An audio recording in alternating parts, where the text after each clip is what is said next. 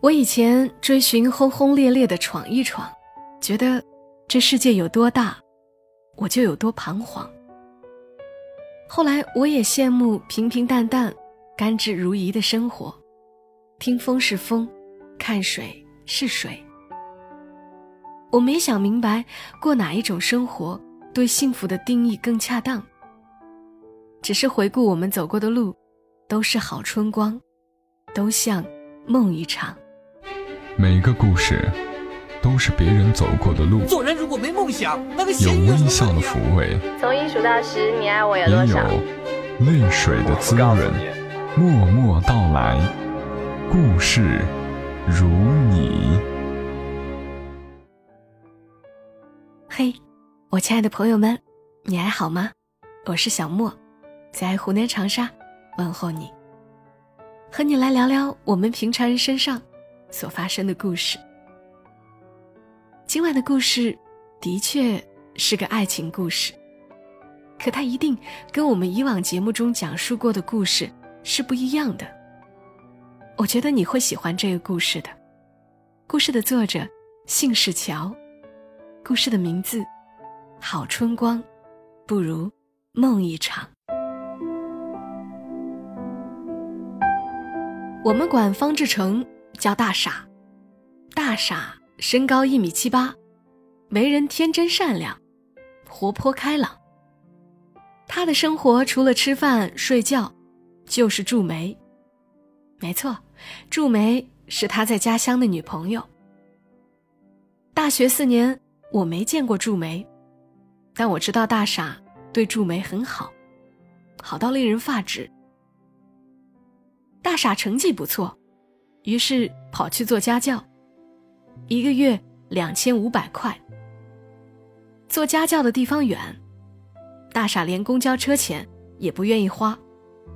夏天的时候，顶着太阳走上一个小时，美其名曰锻炼身体。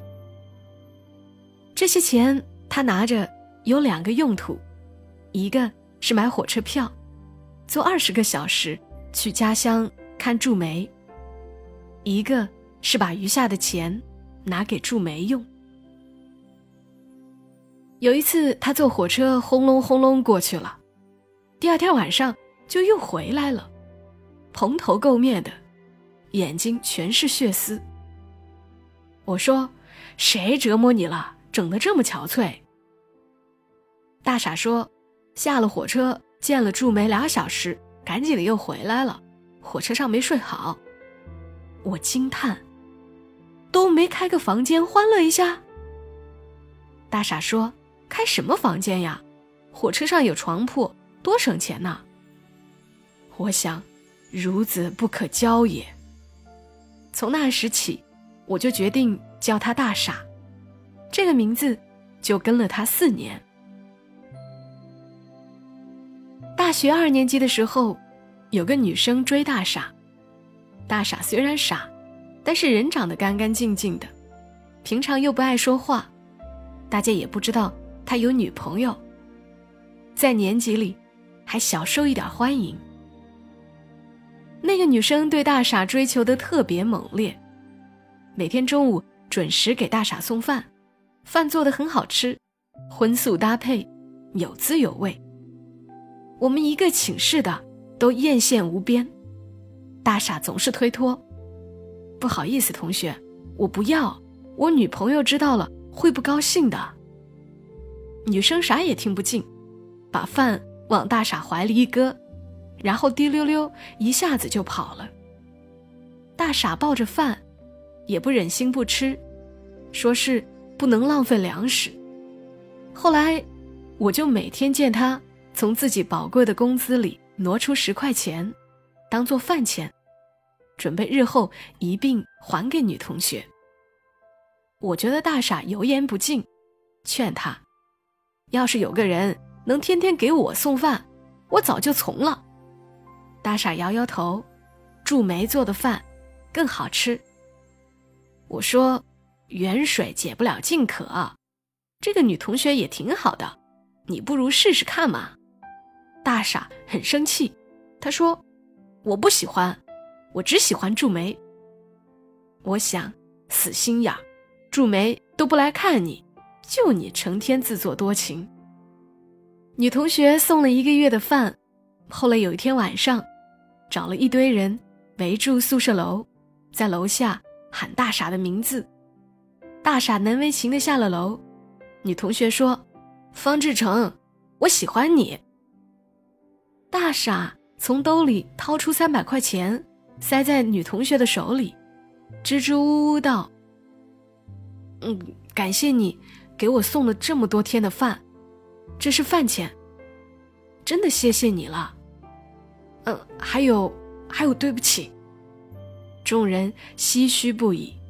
女同学哭了，从此以后，大傻被黑得很惨，说他忘恩负义，说他不解风情。我也有点生气，但一想大傻那是真傻，也不能怪他，就继续和他和和气气下去了。我那时候喜欢搞一些文学创作，虽然都是不上道的东西，但觉得自己很有情调。于是就把大傻和这个女生的故事写成了小说，结尾还发表了一下自己的意见，替这个女生鸣不平。一个月之后，这个小说刊登在一个小杂志上，我还拿到了一点稿费。那是我第一次拿稿费，骄傲的不行不行的，觉得大傻是我的贵人，心花怒放的请他去喝酒。大傻。被蒙在鼓里，不知道怎么回事儿，但本着能蹭饭的好处，吭哧吭哧就和我去了。我请他吃酱香大排骨，大傻啃得津津有味儿。酒过三巡，我跟大傻都有点醉了，大傻脸蛋红扑扑的，还在津津有味的吃排骨。我问他：“大傻呀，你说？”你喜欢祝梅啥呀？大傻眼睛里闪过一丝光彩，他说：“我们祝梅可好了，祝梅特别善良。”我问：“就善良呀？”大傻说：“你不知道，祝梅又善良又勇敢。我们那个村子里，以前有一条小河，大家夏天都爱在那里面游泳。”有一次，一个小孩溺水了，祝梅正好在岸边，扑通一声就跳水里了，把别人给救了上来。但是祝梅自己体力不支，就游不上来了。我紧张的问：“那怎么办？”大傻笑笑说：“幸好旁边正好又来了一个人，把祝梅也救上来了。但是祝梅呛了好多水。”半天没醒过来，后来祝梅就成了我们全村人的骄傲。这还真挺骄傲的。我接着问：“你是因为这个喜欢他的吗？”大傻摇摇头说：“很早很早之前，我就喜欢他了。他做了这件事，我更喜欢他了。”大傻。后来喝太多了，被我强行扛回去，一路上还念念有词：“祝梅，祝梅。”我那时候挺羡慕大傻的，喜欢一个人，喜欢的很纯粹。后来有一次，大傻出了点小意外，他做家教的必经之路，那段时间在休整。那天下了大雨，大傻。打着伞匆匆而行，结果一不小心踩进了坑里，脚崴着了。打电话叫我去接他，我把他背到了附近医院。医生说伤筋动骨一百天，要大傻好好回去休养。回去的时候，我继续背着他，一个没背好，大傻又掉水里了。虽然没伤着啥。但是手机进水了，打不了电话了。大傻每天都要和祝梅通一下电话，他可怜巴巴的坐在床上，管我借手机用一用。大傻拨通之后，毫不隐瞒，就跟祝梅说自己脚崴了。他本来没啥心思，就是顺口一说，没想到祝梅好像急坏了。我就听见大傻一个劲儿安慰他，说没关系的，没关系的，别哭啊，别哭啊。挂了电话，大傻笑了，自言自语：“都说是小伤了，还担心。”隔了两天，我收到一条短信，是祝梅发来的，说给大傻寄了一些家乡的药酒，麻烦我到时候帮忙收一下快递，也谢谢我能照顾他。我那时第一次觉得，大傻的女朋友还是挺好的，挺关心他。但我还是不太喜欢祝梅，大傻每个月给他寄钱，常常去看他，他连一个晚上。也不留人家住，让大傻一个人就熬夜赶回来了。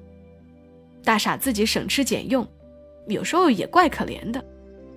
何况大傻为了他还拒绝了两三个不错的女孩子。我觉得这个恋爱谈的不值。然而一直到了毕业，大傻也没觉得这个恋爱谈的冤枉。大傻欢天喜地，私下里跟我说，他要回去。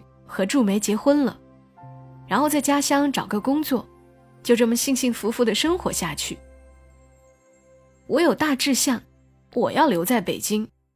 我跟大傻说，我不要过一般人的生活。毕业酒那天，我们喝了很多，我很疯狂，大傻也很疯狂，大家兄弟一场。我其实很舍不得大傻。我拍着大傻的肩膀，傻子，你以后工作了呀，还是要自己存一点钱，不要什么都拿给祝梅，知道不？大傻乐呵呵的，不怕不怕，我的就是祝梅的。我笑，命也是他的呀。大傻一愣，特别诚恳的说：“命也是他的。”我觉得大傻一根筋，不指点他了。合计着换个话题。我说：“大傻，你是不是从来没有给我看过祝梅的照片呢？”大傻点点头，一边翻出手机，一边嘟囔着：“一般人，我也不给他看。”然后不一般的我，就第一次看见了祝梅。原来祝梅长得这么好看，穿着红色的棉袄。站在大雪里，眼睛看着别的地方。大傻继续翻，是一张祝梅坐在椅子上，看着前方的照片。这张祝梅拍的挺不走心，根本没在看镜头。大傻却不继续划拉了，停在这张照片，看了很久。忽然他说：“张磊。”你知道为什么祝梅不来看我吗？他指着祝梅的眼睛，你看，他失明了。我愣在原地，大傻说完就哭了，眼泪扑簌扑簌的掉下来。他说：“张磊，我对不起他。以前他跳水救的那个小孩就是我。”那时候她也是个小姑娘，后来她在水里不知怎么了，感染了眼睛，再也看不见了。大傻捧着脸，哭个没完。我很早很早就喜欢他了，我好对不起他。过了一会儿，又好像收拾了一下情绪，信誓旦旦的抬起头，真好，现在。我能回去娶她了。我跟着红了眼眶，原来大傻，一点也不傻。两个月后，我收到大傻的请帖，要我去参加他的婚礼。大傻给我打电话，乐不可支，说自己修了新房子，其实是祝梅修的。他上大学时。给祝梅送去的那些零花钱，祝梅一分也没花。一年存两万，四年存了八万。家里再添上些钱，买了些家具，也就凑成了一个家。大傻给我发了一张照片，窗明几净，春暖花开。大傻说：“我查了，从北京飞过来的机票来回一千四，你就只管过来，我给你报账。”他说的理直气壮。我知道，他真的很高兴，但我没答应。我想坐火车，二十个小时，看看以前大傻都看的是什么样的风景。沿途好看的出乎我意料，大片大片的田野。成座成座的山，心里舒服的很。我想，这条路，大傻做了百十来遍，原来没看腻，也是有原因的。到站了，他带着祝梅来接我。我第一次见了祝梅活人，那个我从前替大傻觉得不值的祝梅活人。祝梅比照片上。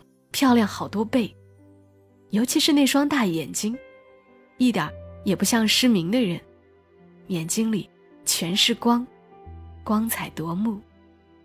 我拍着大傻的背，恭喜你啊，娶媳妇儿了。大傻腰挺得直直的，那是。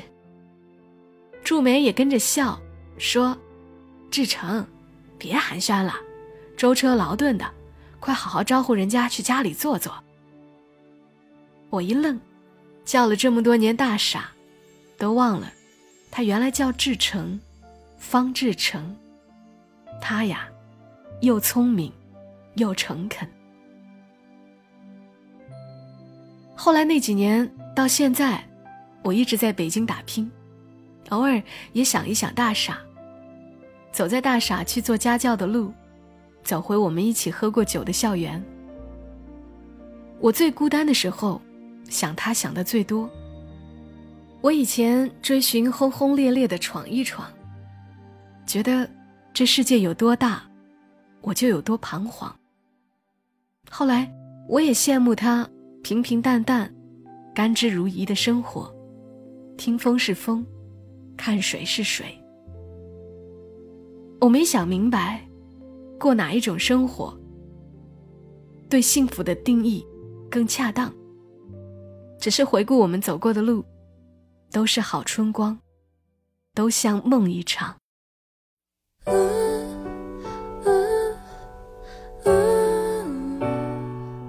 刚的故事来自于作者姓氏乔，特别高兴能够联系上作者，得以分享这个故事。如果你也喜欢他笔下的故事。可以去微博上搜索他，他的名字就是姓氏乔，姓名的姓，氏族，也就是神农氏的氏，乔木的乔。我之所以喜欢这个故事，是因为我很难在生活中遇到大傻和祝梅这样善良、纯粹的人。究竟哪一种生活是幸福的呢？